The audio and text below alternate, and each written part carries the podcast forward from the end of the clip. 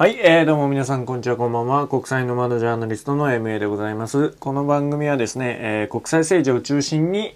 えー、若者視点で切り込んでいくというニュース番組でございます。はい、えー、今回はですね、TSMC 日本工場建設へ、えー、動き出す半導体安全保障というね、持論公論の NHK 解説員室の記事を見ながら喋っております。はい、えー、っとね、まあ、台湾の TSMC が、あまあ、日本に新しい工場を建設するということで、えー、九州、日本のね、えー、九州熊本に、えー、できるというような報道がいくつかもあります。ほいで、えー、まあ、これね、どういった背景で、この工場の建設が決まったのか、それと、この台湾側、TSMC 側のメリットと、日本側のメリットっていうところを、分けてね、見ていこうかなと思います。はい。それではですね、まずその半導体ってまず、今や生活にもうなくてはならないものになってるんですよね。スマホとか、まあ、パソコンとか自動車、えー、まあ、最近コロナで、えー、いろいろんな医療が、えー、まあ、話題に上がってますけども、人工呼吸器とか、そういったものにも、え、半導体が、使われているということで、この、なんていうか、まあ、文明の高い暮らしを支えているものでは、ものでもあるんですね。で、えー、まあ、この日本が、あの、まあ、戦略として、えー、TSMC を、まあ、工場を作ってくれないかと、えー、誘致していたんです。ね。うん、強力な誘致活動があったんですね。で、えー、まあ、それで、まあ、ソニーグループと、まあ、共同で、えー、まあ、熊本に、えー、工場を、あの、建設するという、えー、まあ、運びになったということでございます。おいで、で、えー、まあ、あの、その半導体なんですけども、かつて日本の日の丸半導体って言われてね、こう堂々と取り上げられてはいましたけども、まあ、そこに関して、えー、反省があったということですね。まあ、これもちょいちょいニュースで聞いたりするとは思いますけど、えー、まあ、その研究開発に、まあ、政府がね、えー、十分な投資を行ってこなかったということで、まあ、他の国の、まあ、企業なんかかは、えー、どんどん投資をして、まあ、戦略的にね、えー、やっていって、まあ、半導体のクオリティを高めていったということで、で、えー、一方の日本の半導体メーカーっていうのは取り残されてしまって、まあ、追いつけないほど遅れてしまったと、えー、いうことなんです。うんで、えー、まあ、この日の丸半導体の反省を踏まえて、えー、今度は、えー、やり方を変えて、えー、まあ、海外の企業に、えー、まあ、日本国内に生産拠点を作ってもらうという、まあ、戦略ごとをね、えー、新しく変えたんですよね。うん。で、えー、まあ、それで、えー、ここの TSMC の誘致、それから熊本の工場建設につながっているということなんですね。はい。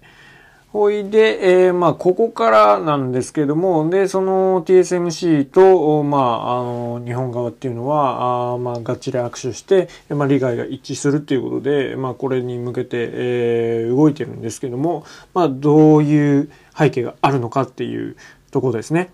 それで、まあ、あの、熊本っていうのはすごい水もきれいで、半導体の生産に向いてると言われてるんですけども、おまあ、この半導体、えー、作るのに、作るのにっていうか、あそうだな、あの、TSMC は、あの、この、えー、熊本の工場で、だいたいね、22ナノメートルからあ28メートル、28ナノメートルの、えー、プロセス、えー、まあ、俗にロジック半導体と、えー、呼ばれるものを作ると言われております。ほいで、ここがちょっとね、あの、ポイントではあるんですけども、その TSMC、今の TSMC が、あこう、企業として見たときにね、で、えー、利益が出てるもの、それはあの、企業には、あ主力製品とかあるじゃないですか。ね、えー、どこの企業でも。で、えー、TSMC っていうのはいろんな半導体があって、えー、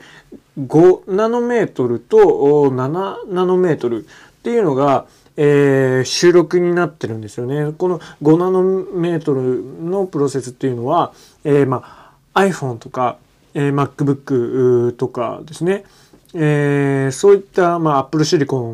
のうち、まあ、最新の M1 チップとかね、そういうので、えー、まあ、あこのプロセス技術で製造されているっていう感じなんです。で、ナノ、7ナノメートルだと、プレイステーション5とか、Xbox シリーズ X とかね、えー、使われてるわけですね。うん、作られてると。うん、で、えーまあ、当然ね、その、なんていうか、まあ、レベルというか、クオリティが高いものじゃないですか。だから、あの、圧倒的な収入源になってるんですね、TSMC の。で、えー、なんと、この5ナノメートルと7ナノメートルだけで、えーま、全体のね、収益の半分を占めているわけですよ。うん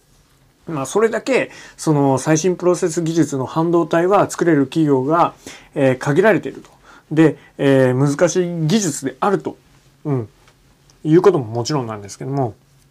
えー、まあ、投資の価値も高いということが、まあ、ここからわかると思います。でも、しかし、しかしですね。で、えー、まあ、今回その熊本に作るのを22ナノメートルから28っていうのはちょっとね、えー、まあ、あ技術的にはそこまで高くないと。で、えー、まあ、これだけ、えー、切り取って、えー、日本は遅れていると、遅れたものを、えー、こう、海外から持ってきている、なんかいう、えー、批判がありますけど、これはなんか、あの、正しくないと、いろんなところで、も、まあ、指揮者とか、まあ、いろんな記事とかでもね、えー、否定されております。うん。で、えー、まあ、その TSMC 的には、あのー、その他の、5ナノメートルと7ナノメートル以外のやつってやりたくないんですよ。だってね、えー、収益さっき半分占めてるって言ったじゃないですか。で、えー、他のやつだと、あんまり利益がないから、あの、いくら半導体不足だと言っても、あんまり、えー、力を入れて、え、まあ、生産、えー、したくないと言われてるんですけども、でもね、ここで、えー、ウルトラ C の技が飛び込んでくるんです。それが、あの、この日本の半導体誘致で、えー、まあ政府が、日本政府が4000億を出してるわけですよ。ほいで、えー、まあソニーや、あ電送の支援もあるということで、巨額の、まあ、数千億円の、まあ、投資っていうか、まあ、資金があるわけですよね。じゃあ、やりましょうということで、えー、まあ、いわゆる、その、チート的なやり方ですよね。うん。まあ、ネット的に言えば、あその感覚には近いと思うんですけども、まあ、うん。従来のその考え方っていうか企業的な考え方じゃなくて、こう、外からのね、助けを借りて、助け舟を借りて、えー、今回の、あのー、工場建設に至ったということです。で、えー、まあ、半導体が不足してるのはもちろんなんですけども、その最新の、えー、プロセス技術にも供給はあるんですけども、それ以外の、おこの、えー、22から28ナノメートルっていうのは、その自動車産業でも不足していると言われてて、で、最新ではないけど十分な性能を持つロジック半導体が、まあ、不足していると言われてるんです。まあ、つまり、えー、世界的に見ると、全体的に見ると、理にかなっているという感じなんですよね。うん。で、一方で、日本側のメリットですね。で、日本で今、あの、キーワードとしてよく言われているのが、経済安全保障っていうあターム、えー、まあ、単語ですね。はい。まあ、これ大きく分けて二つあって、えー、まあ、まあ、最近中国なんかでも話題ですけども、その民間の技術を軍事転用させる。まあ、軍事転用な、転用可能な、えー、民間の技術を育てていくっていうのが、あるじゃないですか。で、えー、まあ、それを日本も意識して、えー、まあ、いろんなね、えー、技術が、あ日本の技術がよ、お国外に流れてるっていうこともあるんですよ。おいで、あの、日本はね、その軍事転用を行いませんって言ってる以上、おまあ、いろんな産業が育たないっていう面もあるんですけども、おまあ、その軍事転用可能なあ技術が知らないうちに、え流れ出るのを防ごうというのが一点。それが、あの、経済安全保障の一点で、二つ目が、あの、経済に、まあ、必要、まあ、経済というか、まあ、生活ですね。生活に必要不可欠なまあ、物資は自国で、えー、確保していこうという流れですね。えー、わかりやすいのがコロナになった時、えー、コロナ禍が襲った時、えー、まあ、街から、あマスクがですね、全部消えたわけじゃないですか。それと一緒で、マスクっていうのは、生活で、えー、まあ、最も必要なものじゃないですか。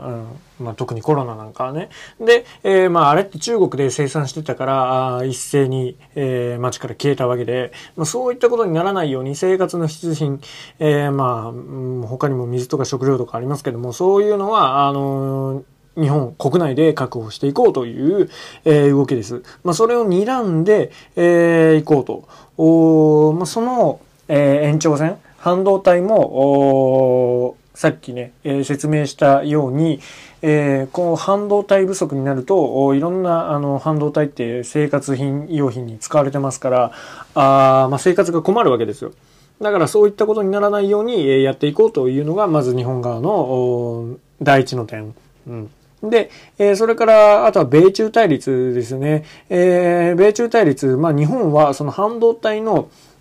えー、8.9%を中国から調達していると言われているわけです。で、ここでね、米中対立が激しくなると、まあもちろん日本っていうのは、あの、アメリカ寄りなんで、えー、まあ対立すると、まあ中国とね、表であったり取引とかができなくなるということで、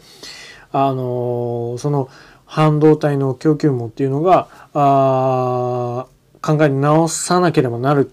な、ならなくなるわけじゃないですか。うん。で、まあそこですよね。そして、えー、まあ、中国単体で見ると、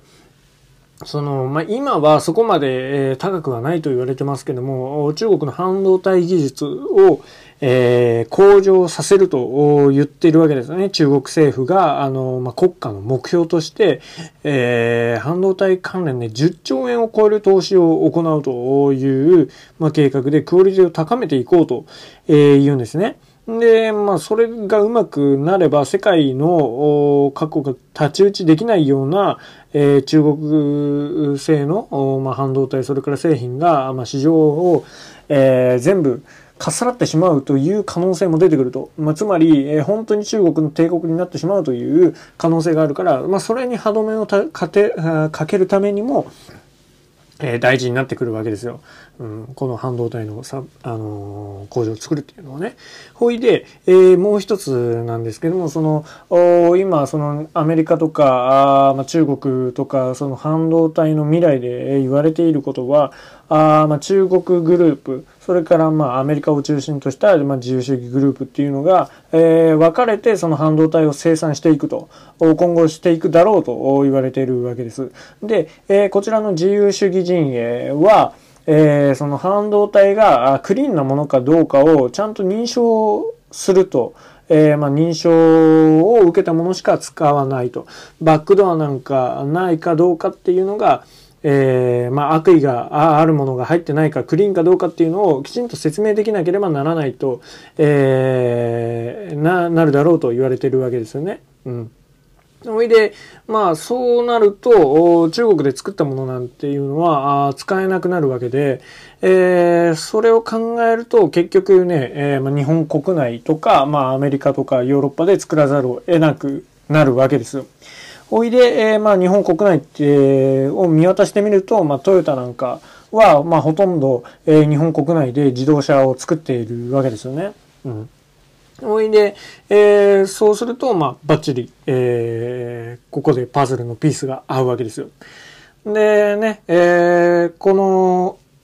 日本の熊本で作る、えー、半導体は自動車向けって言われてますから、あここにね、えー、日本の自動車産業、それからまあこの半導体の一件を組み合わせて、まあ、10年後、20年後スパンで考えると、おこう、なんだろうな、あの、日本の国家成長戦略にもつながっていくというのが、あ全体的な道筋。この、半導体工場のまあ、熊本にできるよっていうところから、あまあ、こうしたあ話が浮かんできますという話でした。はい。えー、まあ、今回は、あこんぐらいで、えー、しときましょう。はい。えー、以上、ご意見、ご感想等ございましたら、メールや、えー、ダイレクトメールですか、ツイッターのダイレクトメールなんかにお待ちしております。ではまた。